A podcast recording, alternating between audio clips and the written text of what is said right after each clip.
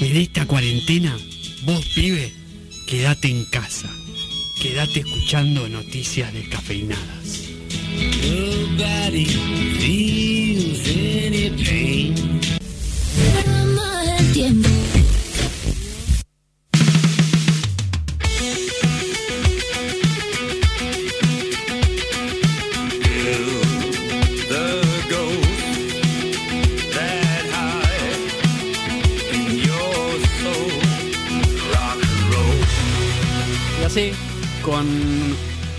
Una gran voz, es como arranca el disco de Slash. Estamos escuchando a eh, el ex guitarrista de los Guns N' Roses, al ex guitarrista de Velvet Revolver. Estamos hablando de Slash, obviamente.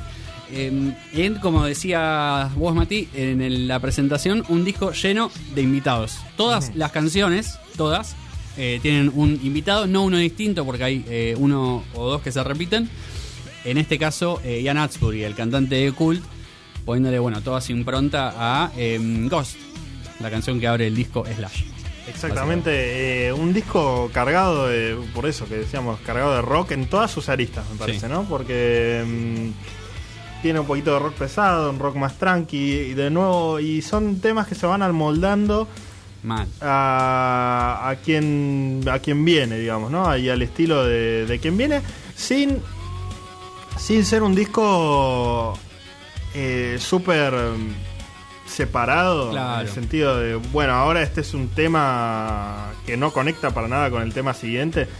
Esa Slash es el hilo con, el conductor, digamos, del, del disco. Y por eso es un disco que suena más bien conexo. Sí, completamente. Además, hay algo que me parece que me parece muy loco de eso, de que de que no se, de que no parezca, digamos, un disco de recopilación de, de canciones así random. Y es que eh, Slash no suena nunca a mm, los Guns N' Roses, por ejemplo. O sea, Totalmente. no hay un tema que vos escuches y digas, che, esto me, me- como ni siquiera se copia el mismo, digamos. Sí. Y entonces ahí es donde me parece que nace un poco una, una impronta más, eh, más personal, más propia. Hay que decir que es el primer disco solista de Slash, digamos. Es la primera vez que él dice yo voy a sacar un disco con mi nombre. Exacto. Y eso es, es toda una declaración. ¿no? Bueno, yo eh, yo no conocía Slash, Sí. digamos, y mm, me sorprendió, o sea, voy a decir una burrada tal vez, pero me sorprendió el nivel de Claro. de talento que, Sí, sí, que guitarrista, tiene, como de de- como guitarrista y como compositor. Total. Eh, Como compositores, eh, hay que, a mí me encanta. O sea, hace canciones muy buenas. Porque no sé, por ahí Guns N' Roses está medio como quemado y Mm. no sé, es como por ahí fácil decir. Claro. No sé, es como que no, no te das cuenta qué tan Sí. qué tan grosso es alguien con ese tipo de, de canciones. Y a, a mí este disco sí me dio esa ventana a quién es Slash. Totalmente. Que es un grosso. Eh, Totalmente. Es que muchas veces también, viste, lo- lo- hay- algunos guitarristas se pierden en. N' Roses tiene un estilo ya, ti- tiene un sonido, digamos. Mm. Y acá se nota que él se libera de eso y es. eh, Claro, y te da no sé cuántos, 12 temas distintos de estilos distintos. Sí, sí. eh, eh, hay un tema ahí con la cantidad de canciones porque mm, este es- un disco que tiene muchas ediciones distintas. Ajá. Australia, Japón, bueno, viste cómo es. Que Sí, sacan siempre. ediciones para todos los países, menos para Argentina, obviamente. Obviamente. Latinoamérica en general. Eh, entonces en cada uno hay temas que entran y salen, pero sí son 12, 13 que están ahí, eh, están ahí fijos. Eh, algunos nombres, bueno, recién escuchábamos que pasó Fergie, la, la ex Black Eyed Peas, con una canción tremenda. Eh, esto es eh, con Miles Kennedy, que es un cantante que mm, no, yo no lo conocía, se ve que no es muy conocido, pero que Slash medio que se lo agarró y, y canta con él la mayoría de las canciones de sus discos, digamos. Eh, A ver. Una particularidad es que Slash no canta. Sí. Esto es.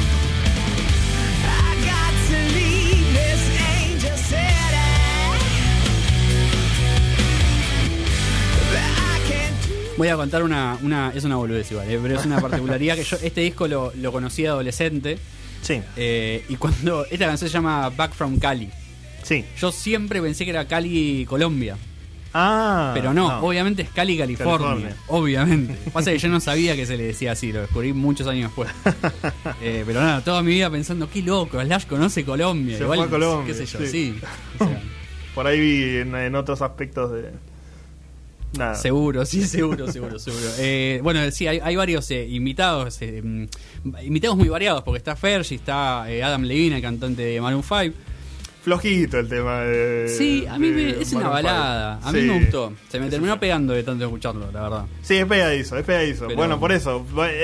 juega con las fortalezas de, Sí. de cada, de cada cantante. Completamente. Hay algunos más clásicos como Ozzy Osbourne como Lemmy de Motorhead, que son canciones que son eh, más, más de ese estilo, digamos. En el caso de Ozzy como más lenta pero más pesada, y en el caso de Lemmy que te parte al medio, digamos, te pasa por encima.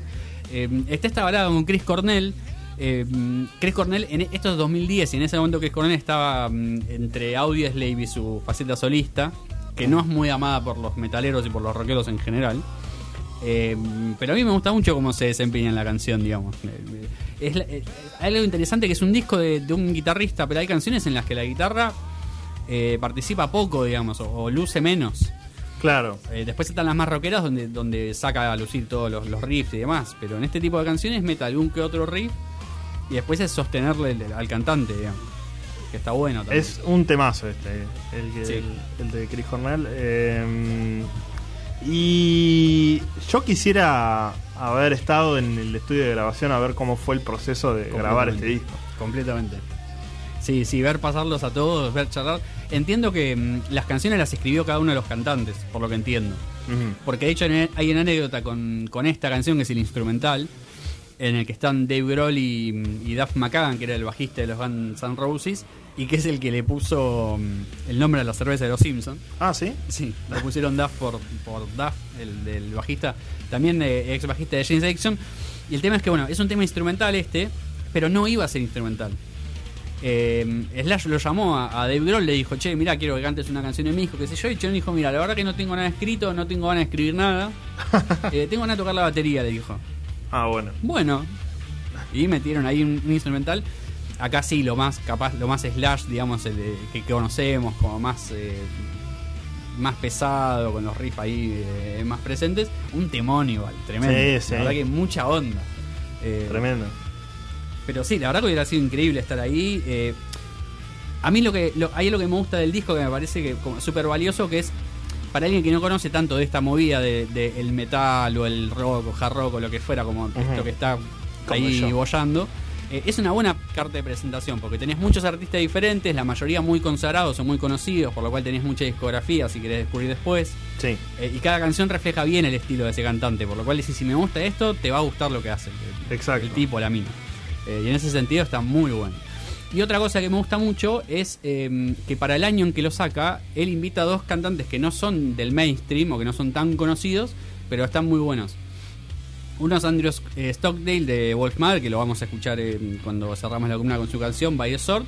Y después está este, eh, Shadows, el cantante de Avicent Sevenfold, fallecido ahora, pero en su momento era cantante de una banda de metalcore que no, no estaba en los primeros planos. No era digamos. conocido. Eh, claro, no era tan conocido. Igual que él, el cantante de Wolfmother, que aparte son australianos. Eh, y que el tipo los mete ahí quiere decir que también está escuchaba otras cosas, digamos. No era eso que están enfrascados en Claro. las cinco Y- bandas que siempre. Claro, y que tenía ojo, porque Claro, los, los descubrió, digamos, de alguna manera y eh, después se, se popularizaron ellos por su cuenta. Completamente, completamente. Y sobre ellos hay algo que me gusta mucho. Que por ejemplo, Andrew Stockley es, es guitarrista de Wolfmother, es el único, es un trío. eh, y es un gran guitarrista. Eh, eh, y Slash no lo invitó a tocar. Digamos, Slash es el único guitarrista de todo el disco. Sí. Eh, de, de todos los que participan, que Chris Cornell también toca la guitarra y demás, él es el único, él es el único guitarrista, él, él solo quería que cante. Claro. De- hay un guitarrista rítmico, sí, que es el guitarrista rítmico de Guns N' Roses, que bueno, lo, lo- lo acompaña a todos lados, No, pibe, pero- acá el que toca la guitarra soy yo. Claro, el, el, vi- el violero del disco es Slash y Sí. lo bien que hace.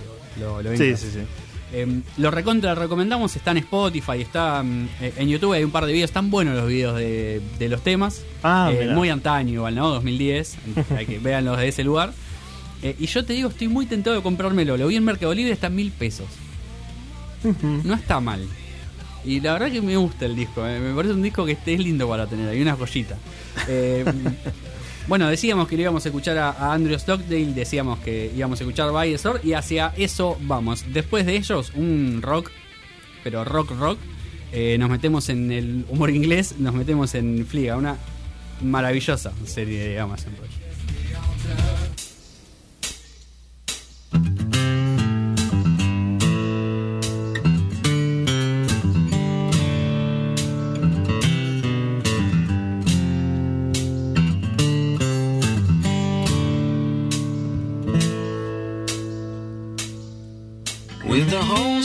that you write and the feelings left inside. Comes a time you need to leave all that behind.